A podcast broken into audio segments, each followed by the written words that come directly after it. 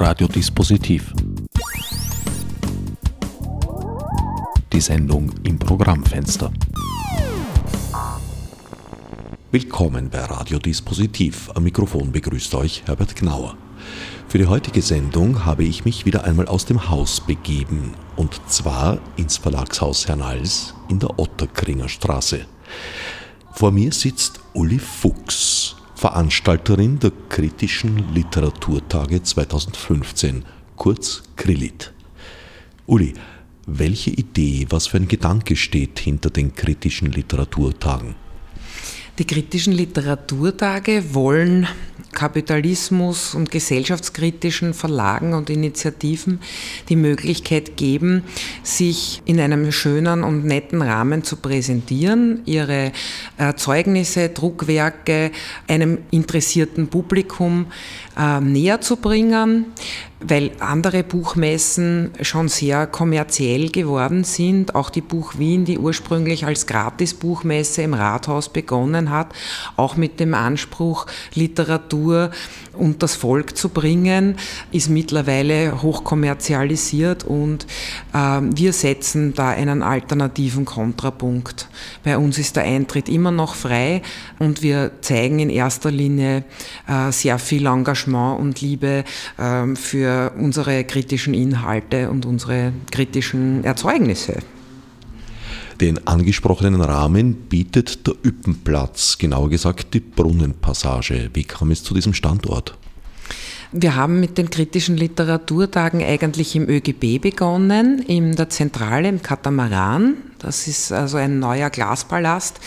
Und der ÖGB hat die Schirmherrschaft über diese Buchmesse und Literaturmesse äh, übernommen, auch mit dem Interesse, seine eigene Location ein bisschen bekannter zu machen. Die Rechnung ist aber nicht so ganz äh, aufgegangen für die Beteiligten. Deswegen haben wir dann gesagt, wir machen es in Eigenregie weiter. Und wir suchen uns einen, einen von der Atmosphäre her angenehmen Ort, der bunt gemischt ist, lebendig, vital, wo auch so viel Laufkundschaft ist und wo rundherum auch was los ist wir glauben auch auf diese Art und Weise auch neue Leute ansprechen zu können, also über das klassische unmittelbare Umfeld hinaus. Ich glaube, dass dort am Ippenplatz einfach mehr Leute auch noch herum sind und die Brunnenpassage ist wirklich ein ganz ein prima Partner. Also die Zusammenarbeit hat jetzt super geklappt die letzten Male und wir fühlen uns da wahnsinnig wohl und die fühlen sich mit uns auch wohl. Also ähm, hat das gut funktioniert.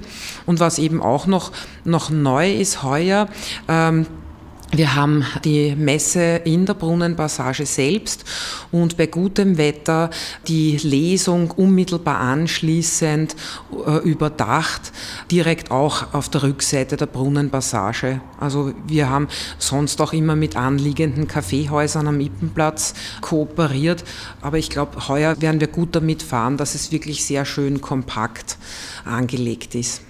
Es gibt allerdings Alternativen, falls das Wetter doch nicht wie geplant schön sein sollte. das stimmt. Und zwar da, wo wir heute zu Gast sind, das Verlagshaus Hernals in der Otterkringer Straße, ist unser Ausweich-Lesequartier am Samstag. Und Donnerstag und Freitag können wir in den Kunstraum Ewigkeitsgasse ausweichen, in der Telemanngasse. Also das sind beides Locations im 17. Bezirk. Wir sind heuer zum ersten Mal dabei, auch Bezirksgrenzen von Otterkring zu überschreiten und werden auch mit einem gemeinsamen Grätzelspaziergang Rotes Ottarnals, also zur Kulturgeschichte und zur politischen Geschichte dieses Grätzels Grätzels einen Grätzelspaziergang eben noch machen als Auftakt am Donnerstag um 11 Uhr. Die kritischen Literaturtage 2015 werden von Donnerstag 14. bis Samstag 16. Mai stattfinden. Wer sich über das Programm informieren möchte, wird im Internet unter www.krillit.at fündig. Die URLs sind selbstverständlich auch auf dem Website der Sendereihe unter no-nah.net-dispositiv zu finden.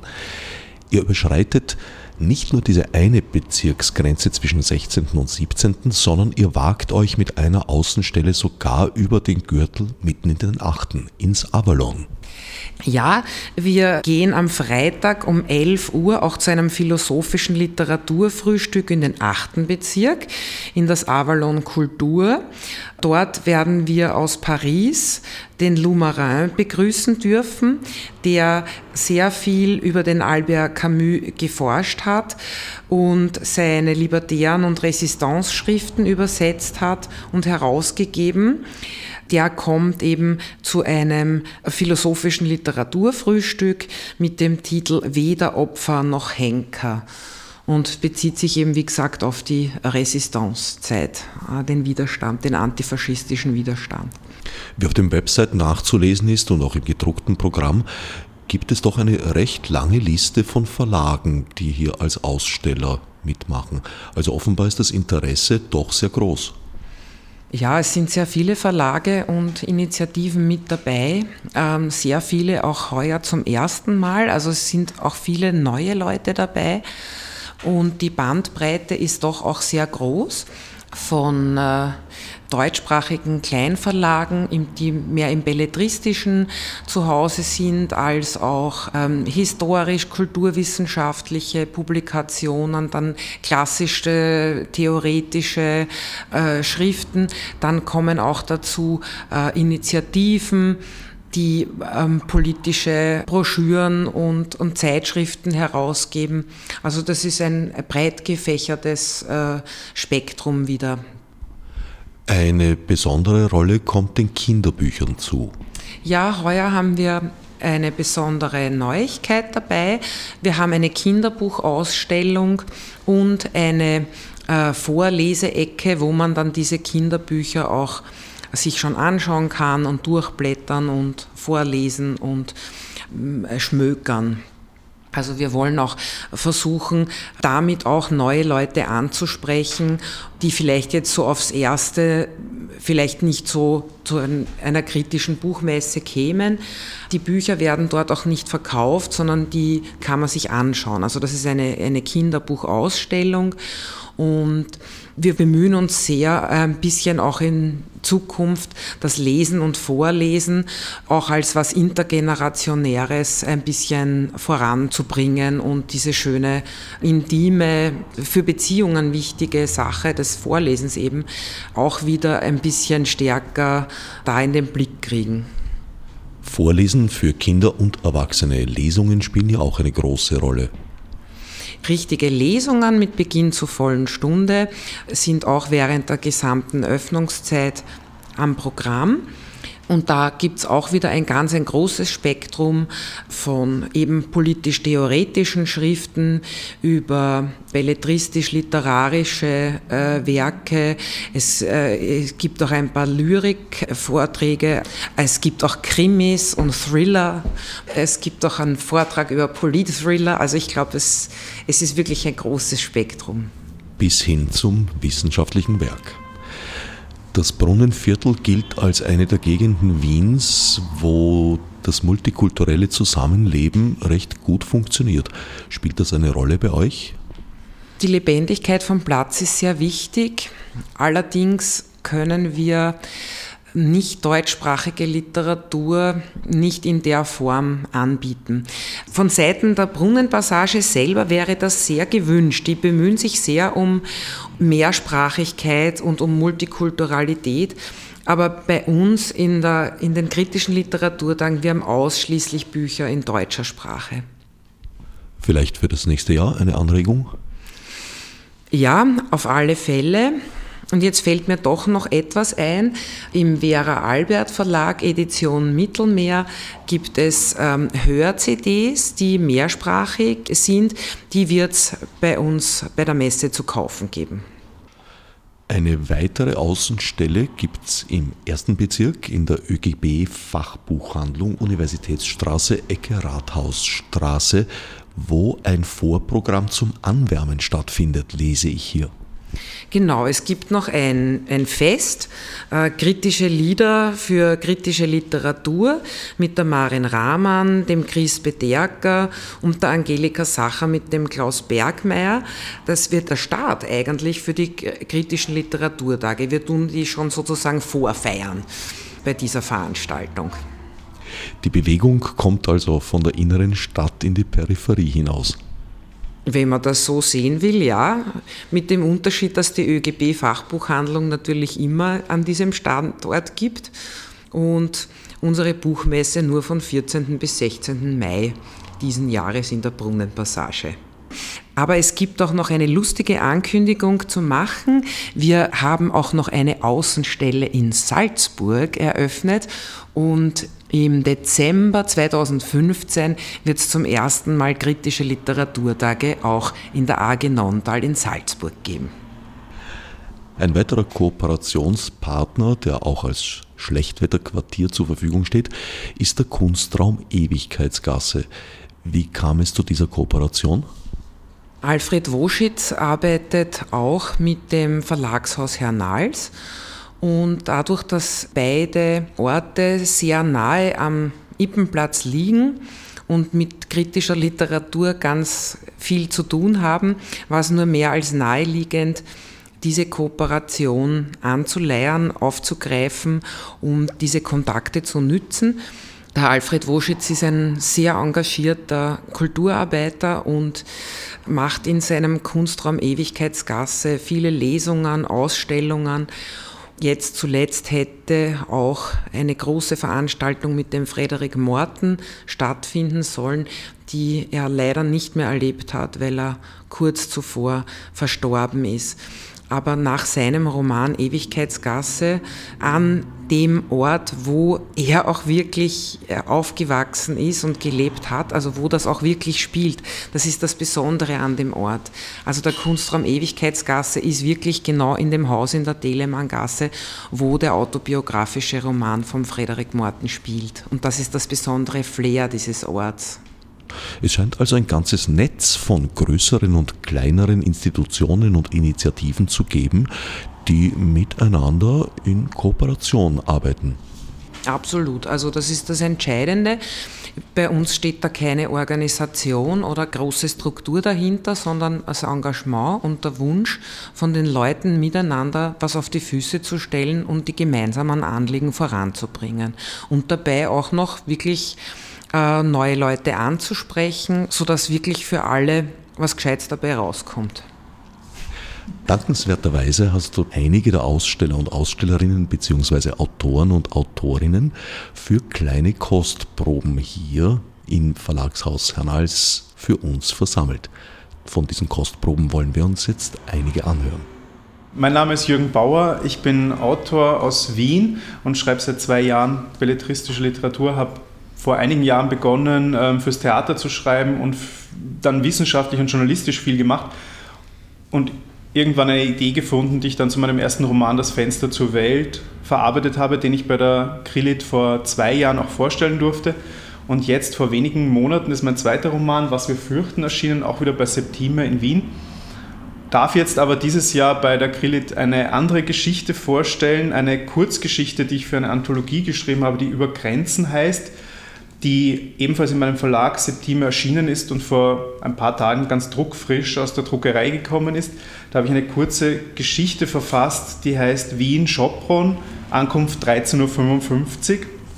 In der Geschichte geht es um Herbert und Ilona, eine Geschichte über Grenzen, wie diese Anthologie auch als Titel trägt eine Liebesgeschichte, die über Grenzen hinweggeht, wobei das jetzt nicht nur geografische Grenzen sind, sondern auch äh, Altersgrenzen und Verständnisgrenzen. Teile dieser Geschichte sind auch auf Ungarisch verfasst. Das sind kurze Sätze, die Ilona spricht, die im Text auch nicht ins Deutsche übersetzt sind. Das heißt, wenn man kein Ungarisch spricht, kriegt man erst ganz am Ende dieser Geschichte mit, was da wirklich vor sich geht und was wirklich passiert. Wenn man Ungarisch spricht, versteht man schon während diese Geschichte ihren Lauf nimmt, dass da zwei sehr verschiedene Ansichten auf eine Beziehung aufeinanderprallen.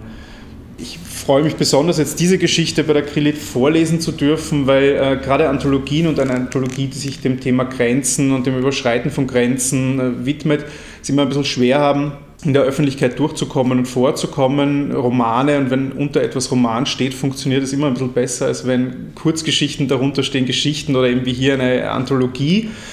Und meistens, wenn ich lese, darf ich dann den Roman lesen und aus den Romanen vorstellen und freue mich jetzt, dass das wirklich eine Möglichkeit ist, so eine, eine ganz kurze, sehr spezielle Geschichte, die dann auch noch mit Sprache spielt, äh, mit dem Verständnis von Sprache spielt, was auch nicht ganz einfach ist, ähm, die lesen und hoffentlich vielen Leuten vorstellen zu dürfen. Und genau das mache ich jetzt. Ich lese das erste ganz kurze Kapitel aus der Geschichte Wien-Schopron, Ankunft 13.55 Uhr das sage ich vielleicht noch vorab, die Textstellen, die eigentlich Ungari ins Ungarische übersetzt sind, lese ich auf Deutsch, nachdem mein äh, Ungarisch nicht zum Vorlesen reicht.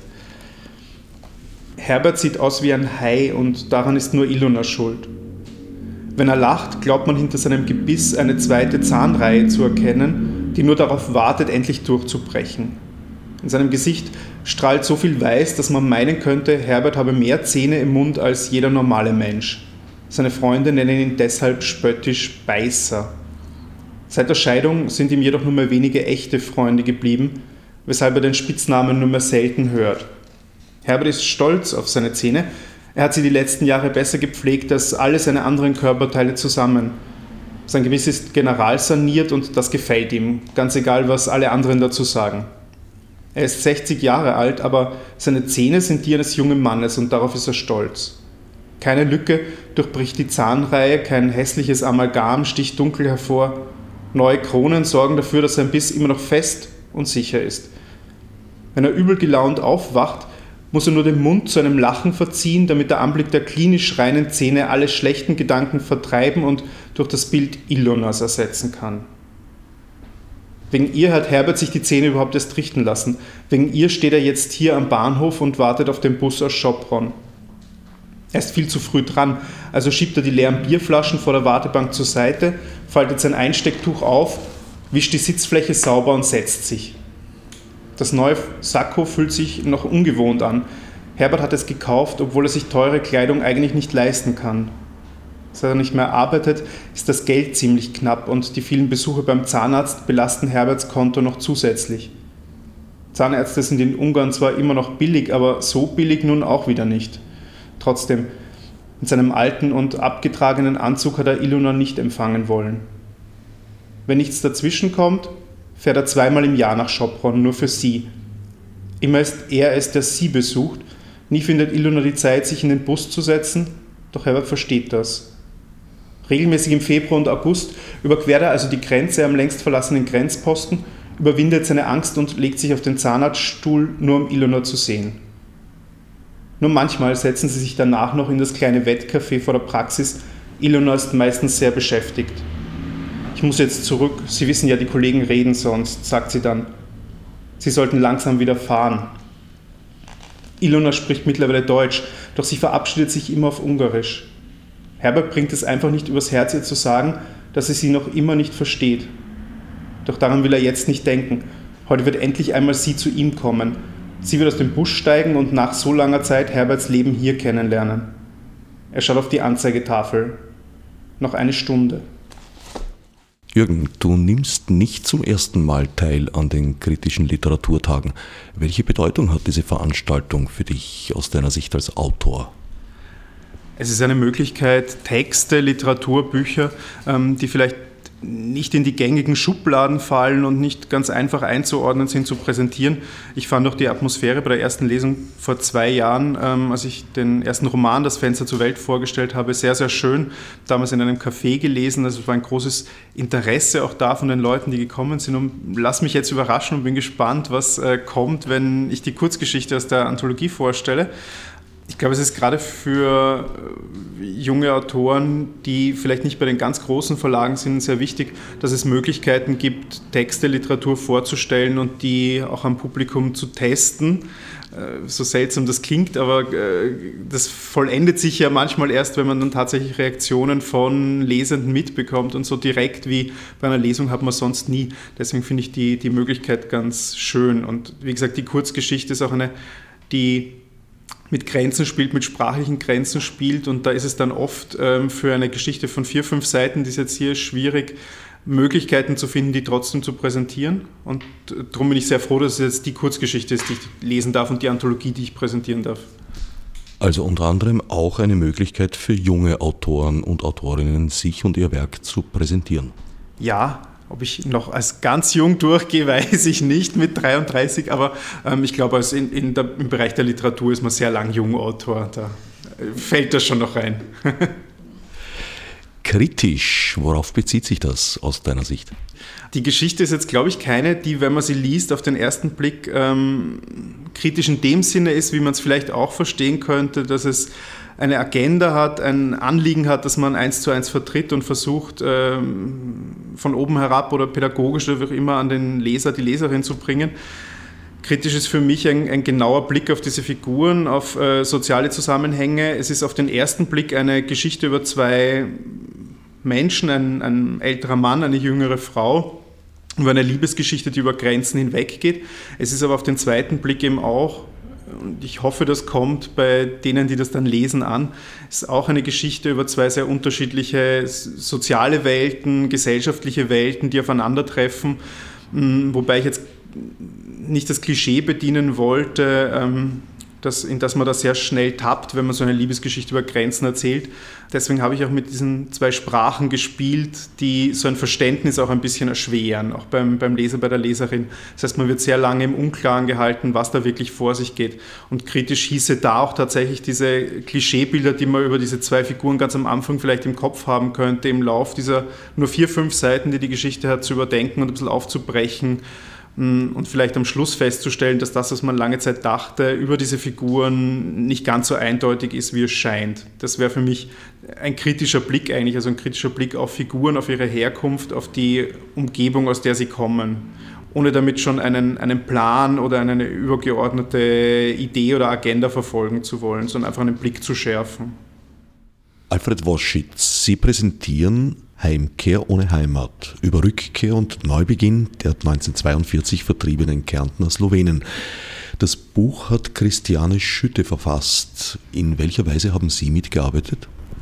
Meine Beschäftigung mit dem Buch oder später auch mein, mein Lektorat über, Verlag, über das Verlagshaus ist so zustande gekommen, dass ich Christiane Schütte in Villach kennengelernt habe und sie mir ein Manuskript gezeigt hat, das eigentlich die Fortsetzung eines Buches gewesen ist, das 2012 äh, erschienen ist und den Namen trug als Kärnten seine Kinder deportierte.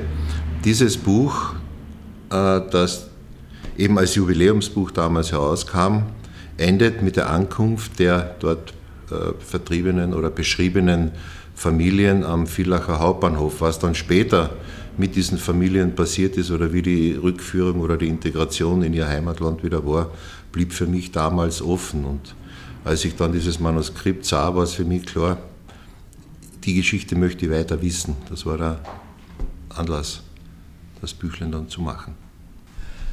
Frau Professor Sturmschnabel, Sie sind eine Zeitzeugin. Sie waren eins dieser vertriebenen Kinder. Ja, also vorwegnehmend, vertrieben ist ein typisch nationalsozialistischer Euphemismus. Wir wurden deportiert. Nicht meine Eltern wurden zu Staats- und Volksfeinden erklärt und enteignet. Und dann mit SS-Gewalt eben deportiert. Das ist eigentlich der richtige Ausdruck dafür. Ja, und ich war damals sechs Jahre alt und bin mit der ganzen Familie mit deportiert worden. Also mit meinen Eltern und zwei Tanten und noch drei Geschwistern. Wohin wurden Sie da verbracht? Zunächst einmal in ein Lager im Norden Deutschlands, also eigentlich äh, in der Nähe von Stettin damals. Nach drei Monaten dann in ein Lager in, in Mittelfranken, heute, heute Bayern. Und das waren Zwangsarbeiterlager. Nicht die Leute, die da waren, so die Erwachsenen. Das heißt, jeder ab dem 13. Lebensjahr wurde zur Zwangsarbeit eingeteilt. Sie haben also das Alter, in dem andere in die Volksschule gehen, in einem Lager verbracht. Ja, in einem Lager ohne jeden Unterricht. Wir waren halt uns, diese Kinder unter 13, so viel eben da waren, waren tagsüber sich selbst überlassen. In einem Lager, das natürlich zugesperrt war, wo man sowieso nirgends hin konnte und wo man auch ansonsten nichts, nicht sehr viel tun konnte. Inhaftiert waren Sie und Ihre Familie bis 1945? Ja, am 8. Mai wurden wir in, von den Amerikanern befreit. Und dann hat es eben noch wegen der Verkehrsverhältnisse, wegen der prekären Verkehrsverhältnisse bis Juli gedauert, bis wir zurück in, nach Kärnten fahren konnten. Wie hat sich diese Heimkehr abgespielt? Sind Sie willkommen geheißen worden? Naja, die, die Heimkehr war sehr dramatisch. Unser Zug ist in Villach am Bahnhof Villach angekommen und äh, wir haben uns natürlich sehr gefreut. Und da standen dann die englischen Besatzungssoldaten entlang des Zuges bewaffnet und wollten uns nicht aussteigen lassen. Also wir sind trotzdem ausgestiegen, auch wir Kinder. Wir waren natürlich nicht so Kinder, wie man das heute vielleicht annimmt, sondern diese Jahre haben uns schon sehr geprägt. Also wir sind ausgestiegen und haben eben gesagt, wir lassen, wir lassen uns da nicht zurück in den, in den Zug treiben. Und äh, am nächsten Tag erst hat sich die Sache geklärt, denn es hat sich herausgestellt, dass die damalige bereits funktionierende Kärntner Landesregierung die Besatzungsbehörden dahingehend informiert hat, dass das keine Kärntner sind, dass das Kriminelle sind und dass die überhaupt nicht hierher gehören und die Engländer sollen sie zurück nach Deutschland schicken. Was geschah dann? Naja, dann konnten wir, also die Familien, die eher Richtung Klagenfurt zu Hause waren, und wir waren das ja auch, wir konnten, wurden dann wieder einen Zug verfrachtet, nach Klagenfurt geschickt und dort in der Jesuitenkaserne, in der damals halb zerbombten Jesuitenkaserne, einquartiert. Das heißt, einquartiert, äh, eingesperrt. Wieder weiter in einem Lager. Und dort waren wir sechs Tage und das war sehr, sehr, sehr, sehr, sehr unangenehm und sehr, sehr widerlich, was die Verpflegung betrifft. Und dann haben halt die einzelnen Familien und auch mein Vater versucht, über bekannte Verwandte eben, äh, die eben zu uns Kontakt aufgenommen haben, zu erreichen, dass wir eben äh, freigelassen wurden. Also ich weiß, mein Vater hat einen, einen Lastwagen organisiert und wir sind alle also in unser Dorf gefahren, das ist so acht Kilometer von Klagenfurt und äh, haben dort dieses Dorf vorgefunden. Also für mich war die erste wirkliche Wiederfindung der Hochobier, weil der stand noch am selben Platz wie vorher. Und äh, ja, und dann eben der Hof. Und der war natürlich äh, ziemlich verwüstet und devastiert und äh, es war praktisch alles weggebracht und weggestohlen worden. Und äh, es waren eine Menge ungarische so Flüchtlingssoldaten dort. Und ja, und wir haben das halt wieder übernommen. Also als Kinder, wir haben uns nur gefreut, es war Juli, es war herrlicher Sommer, es war warm, wir sind herumgelaufen, wir haben die Landschaft unserer Kindheit wiederentdeckt, nicht? Und wiederentdeckt, was alles noch da war, die Mühle und der Bach und der Wald und, und das alles. Wie kann man sich in einer Umgebung, in einer Gesellschaft, die einen dermaßen feindlich behandelt hat, zurechtfinden und wieder eingliedern? Ich muss Ihnen etwas sagen. Ich glaube, für mich spreche ich, dass ich so begeistert war und so glücklich über, äh, also über den Sieg der Alliierten. Und der, der Tag der Befreiung in Eichstätt war etwas ganz Fantastisches. Nicht so amerikanische Soldaten einmarschieren sehen, das kann man sich nicht vorstellen, was das für ein Traum war und für ein Gefühl. Und wir, wir Kinder den amerikanischen Soldaten so um die Knie gefallen sind. Und äh, meine Überzeugung davon, dass wir eben wieder nach Hause kommen und dass das unser Recht ist, vor allem, dass das unser Recht ist, die war in mir so tief verwurzelt, dass ich alle diese Anfeindungen eigentlich irgendwie so abgetan habe. Das sind irgendwelche Verrückten oder das sind die quasi wieder die Deutschen, nicht? Aber sie dürfen uns das nicht mehr antun, was sie das früher gemacht haben. Was war der Vorwand für die ursprüngliche Deportation? Der Vorwand war das Bekenntnis als Slowenen. So steht es zumindest in der Chronik unserer Gemeinde. Da steht einfach, die Familien wurden enteignet und in Lager verbracht, weil sie sich als Slowenen bekannten. Das Slowenentum war nach dem Zweiten Weltkrieg in Kärnten allerdings auch nicht besonders hochgeschätzt. Naja, es hat sich nach der Befreiung nichts geändert. Nicht? Das, was die Nazis begonnen haben, nicht diese, diese totale, äh, nicht nur Slowenenfeindlichkeit, sondern diese, diese Absicht, die Slowenen überhaupt aus diesem Land wegzukriegen und überhaupt äh, zu eliminieren, diese Gesinnung ist irgendwo in dem Land geblieben. Wie würden Sie die heutige Situation beurteilen? Es hat sich sehr vieles geändert und es hat sich sehr vieles beruhigt. Und ich glaube, das ist auch ein Verdienst der jüngeren Generationen, die vielleicht nicht mehr an diesen alten Idealen, also Idealen unter Anführungszeichen, hängen. Es gibt also Perspektiven. Schon, ja. Hoffnung muss man immer haben. Ich habe sie immer gehabt im Lager und ich habe sie auch jetzt noch.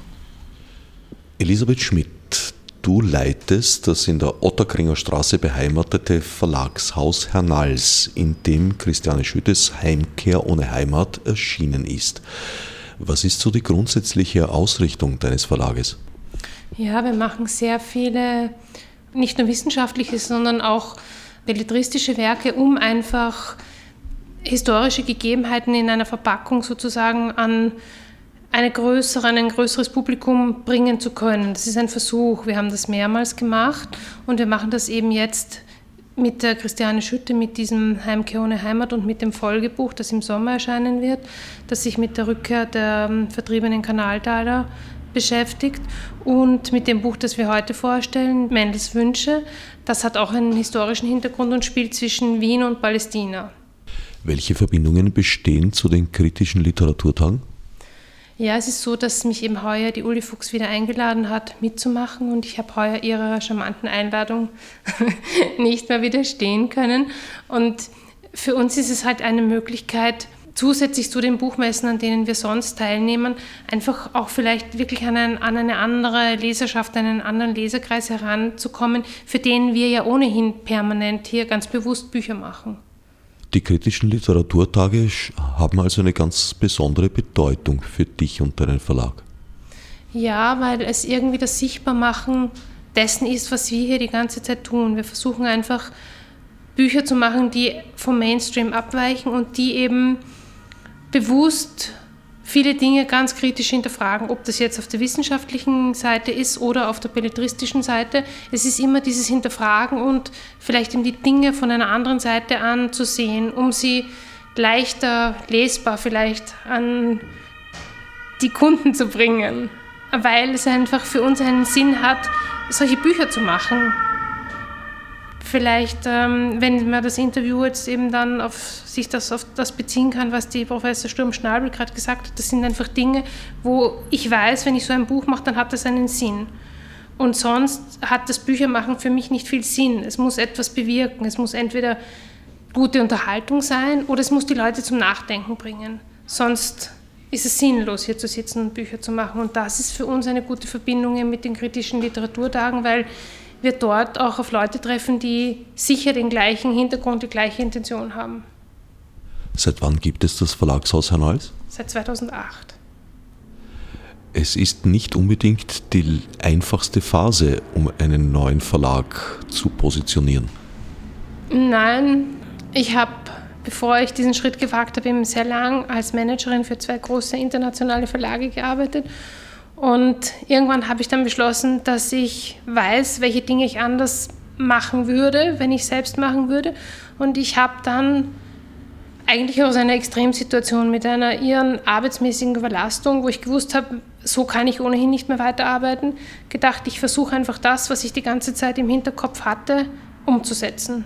Das war verrückt, aber es hat immerhin von 2008 bis jetzt funktioniert. Also sieben Jahre ist es durchaus gelungen, sich zu behaupten. Ja.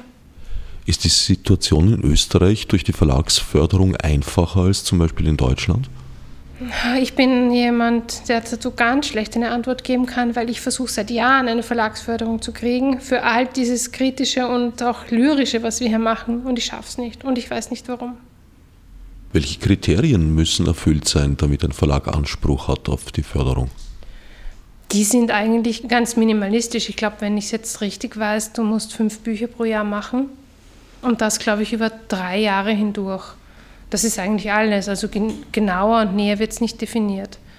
Und ja, das machen wir eigentlich schon sehr lang so. Eben seit diesem dritten Jahr, äh, in dem es uns gibt, haben wir sowohl von der Anzahl als auch vom Anspruch, Literatur zu machen und eben auch Lyrik zu machen, immer getan. Aber das ist keine Garantie dafür, dass du dafür einfach eine Verlagsförderung bekommst. Wer ist zuständig für die Entscheidung, ob ein Verlag eine Förderung bekommt oder nicht? Also ganz lange Zeit war es das BMOKK, also Bundesministerium für Unterricht, Kunst und Kultur, das jetzt eben durch die Umschiebung der Ministerien dann irgendwann ins Bundeskanzleramt gewandert ist. Ihr habt eingereicht und schlicht und einfach keine Antwort bekommen oder einen abschlägigen Bescheid ohne Begründung? Ja, man bekommt einen abschlägigen Bescheid. Einmal habe ich nachgefragt, aber das war auch nicht gut. also es gibt keine Begründung dafür, es wird einfach nicht gewährt. Und ich habe es heuer, probiere ich es jetzt wieder. Also für, den, für das Herbsthalbjahr versuche ich es wieder. Anton Tantner, Spezialist für Hausnummern und Fragämter. Was wird dein Beitrag auf der Grillit sein? Ja, ich werde kein eigenes Buch äh, hier präsentieren, sondern bin äh, diesmal da, um eine Initiative oder eine Interessensgemeinschaft äh, zu vertreten, nämlich die IG Lektorinnen und Wissensarbeiterinnen, die also die Interessen von Universitätslektoren, Lektorinnen, Lehrbeauftragten und auch freien Wissenschaftlern und Wissenschaftlerinnen vielleicht nicht unbedingt vertritt in dem Sinne einer Gewerkschaft, also wir haben keine bezahlten Funktionäre oder Funktionärinnen, sondern in dem Sinne, dass dass man sich an uns wenden kann, vor allem an der Uni Wien, wenn man ein Problem hat äh, mit seinem Vertrag oder auch mit dieser ominösen Kettenvertragsregelung. Und wir leiten dann diese Informationen weiter oder können auch aufgrund unserer langjährigen Erfahrungen selbst dann auch schon viele äh, äh Leute, die zu uns kommen, dann äh, beraten. Und wir versuchen auch selbst dann unsere Anliegen, und da geht es vor allem natürlich um äh, langfristige oder unbefristete Verträge dann im Rahmen der Uni Wien durchzusetzen.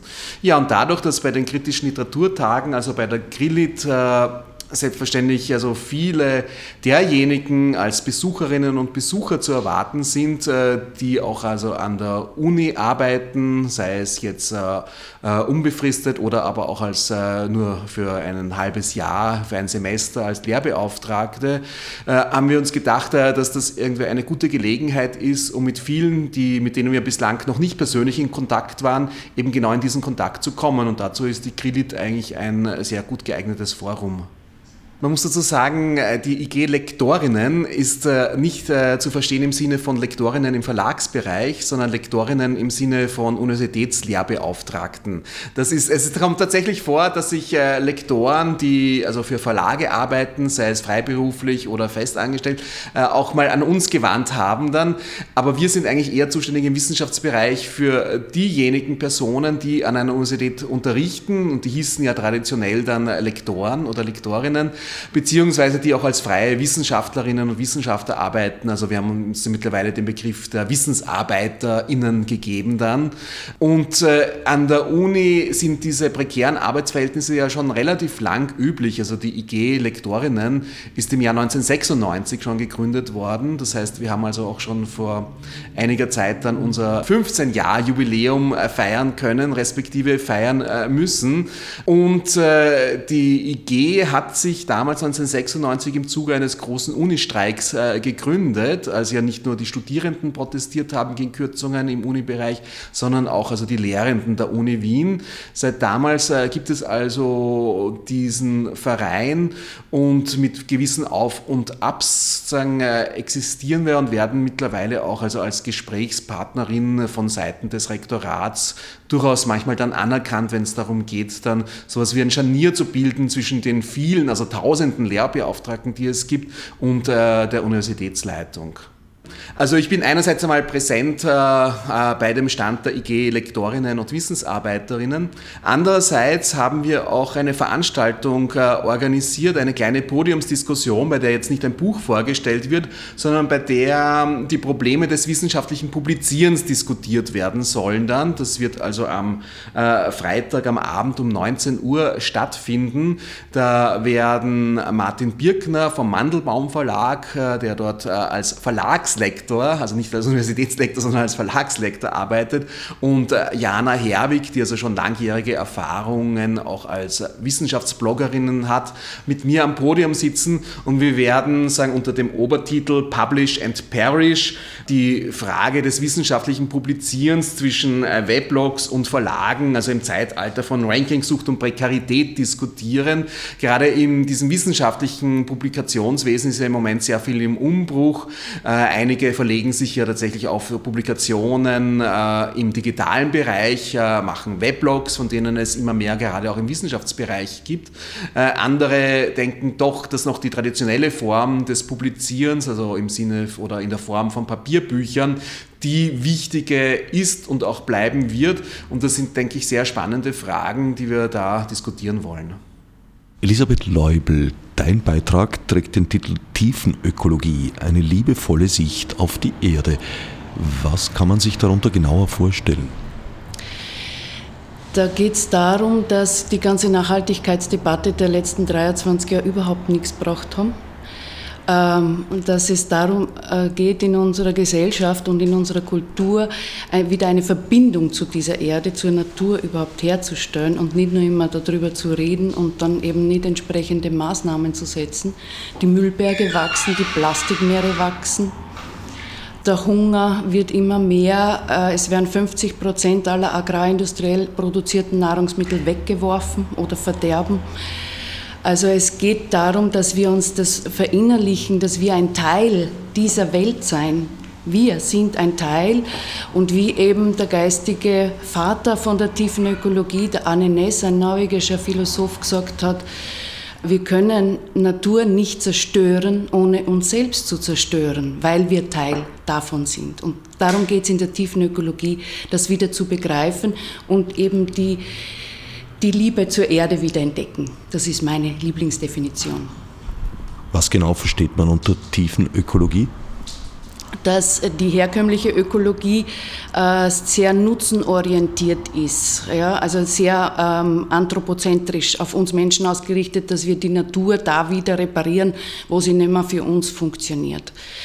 Und in der tiefen Ökologie geht es darum, wie in den indigenen Völkern, dass wir ein Teil dieser Welt sein, dass die, dass die Erde ein lebender Organismus ist und wir ihn dementsprechend behandeln, wie eine gute Mutter und nicht wie macht euch die Erde untertan. Das ist der größte Unterschied, den wir haben. Was hat das mit den indigenen Völkern zu tun?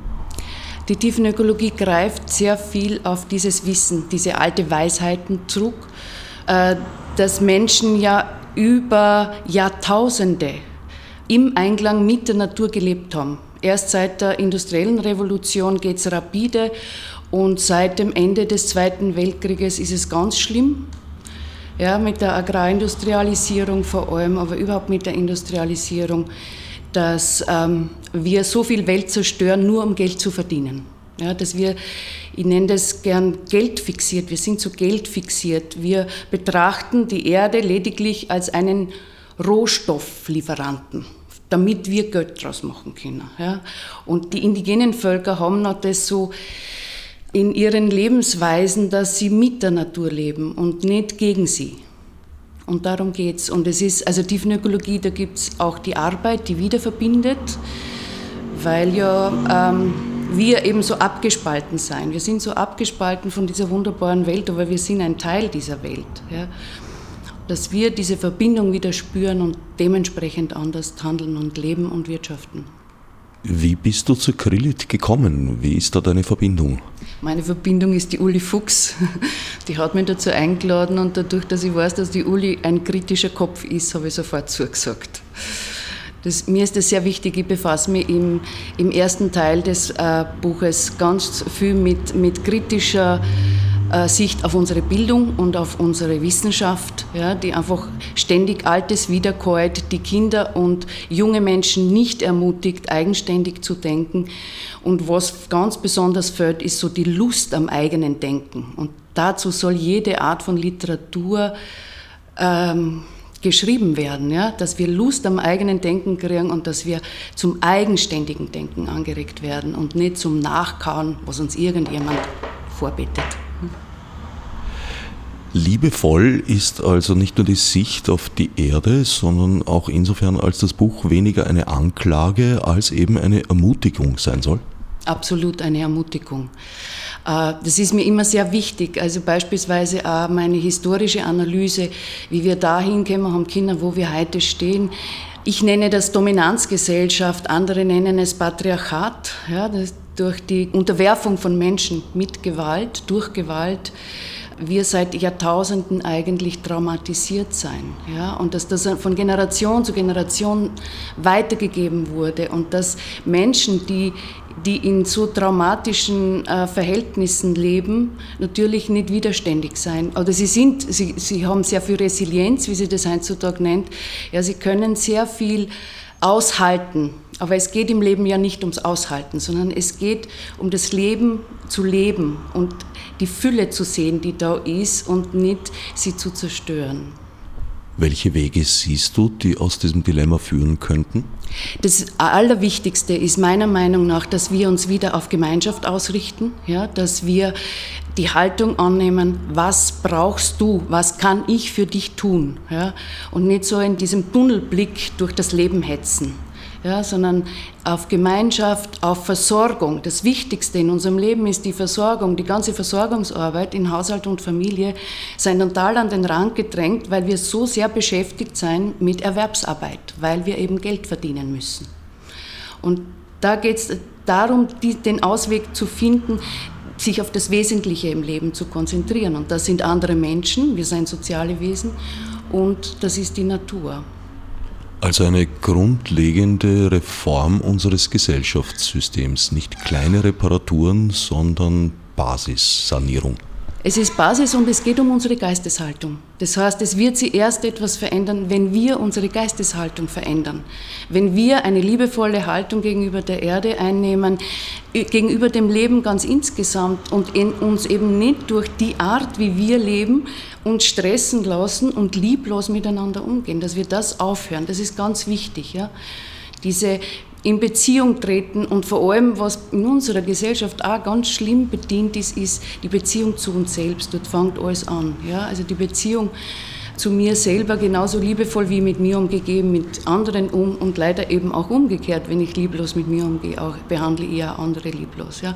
Und es geht mir ganz wesentlich auch darum, nicht eine Veränderung von oben, sondern von unten. Ja, also dass ich einfach mein Bewusstsein verändere, meine Geisteshaltung positiv auf das Leben ausrichte und in meinem Wirkungsfeld etwas tue. Ja, und das macht Kreise, das macht Kreise, das geht dann immer weiter. Ja. Und so von daher, von der Basis her, äh, unsere Alltagsgestaltung zu verändern, weil unser aller Alltag ist bis über den Rand angefüllt. Ja. Und das Wesentliche bleibt dabei auf der Strecke. Und das ist die Beziehung zu uns selbst und die Beziehung zu anderen Menschen und zur Natur. Du kommst eigentlich aus einem universitären Umfeld. Nicht ganz universitär, aber wissenschaftlich. Es ist ein wissenschaftliches Institut des Landwirtschaftsministeriums und nennt sich Bundesanstalt für Bergbauernfragen ist in Wien schon seit 1979 äh, und macht seit jeher ähm, kritische Wissenschaft. Also mein Kollege Josef Oppichler beispielsweise ist ein Gentechnikkritiker.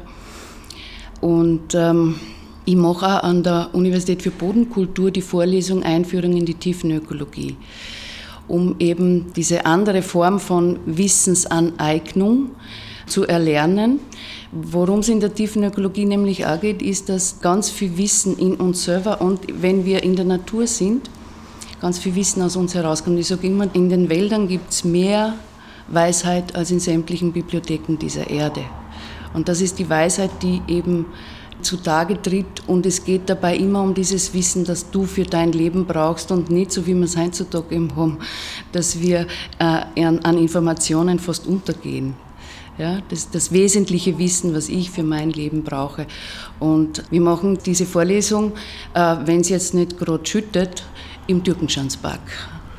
Die Tiefenökologie ist also eine universitär anerkannte Forschungsrichtung. Naja, so würde ich das nicht sagen. Es ist nur zum Glück gibt es eben diese Lehrveranstaltung.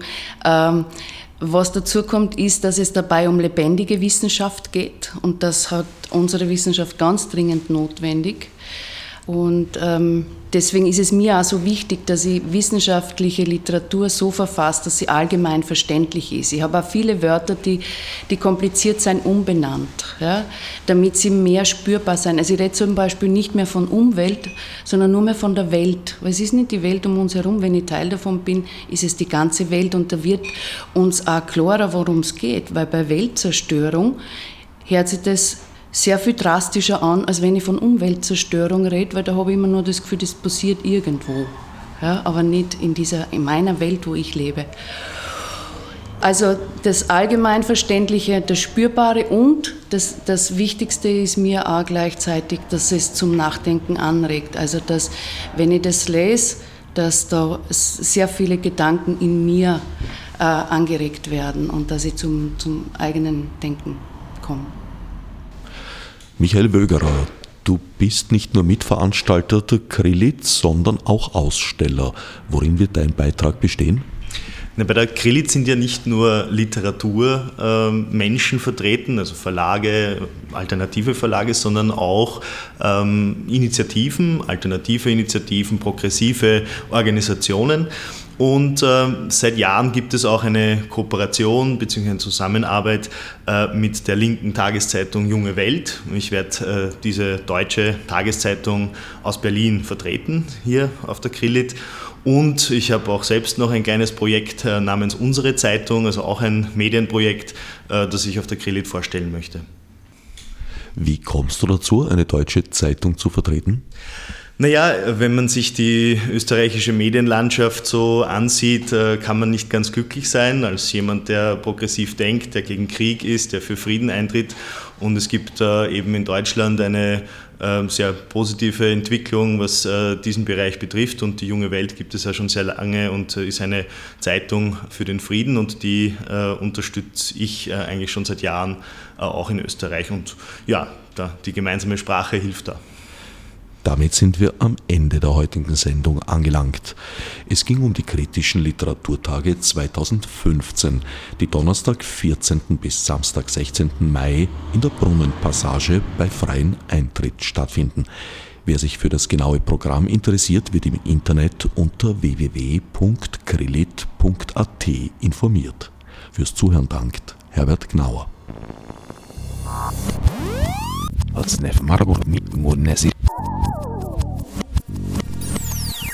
Fiz de subsidiar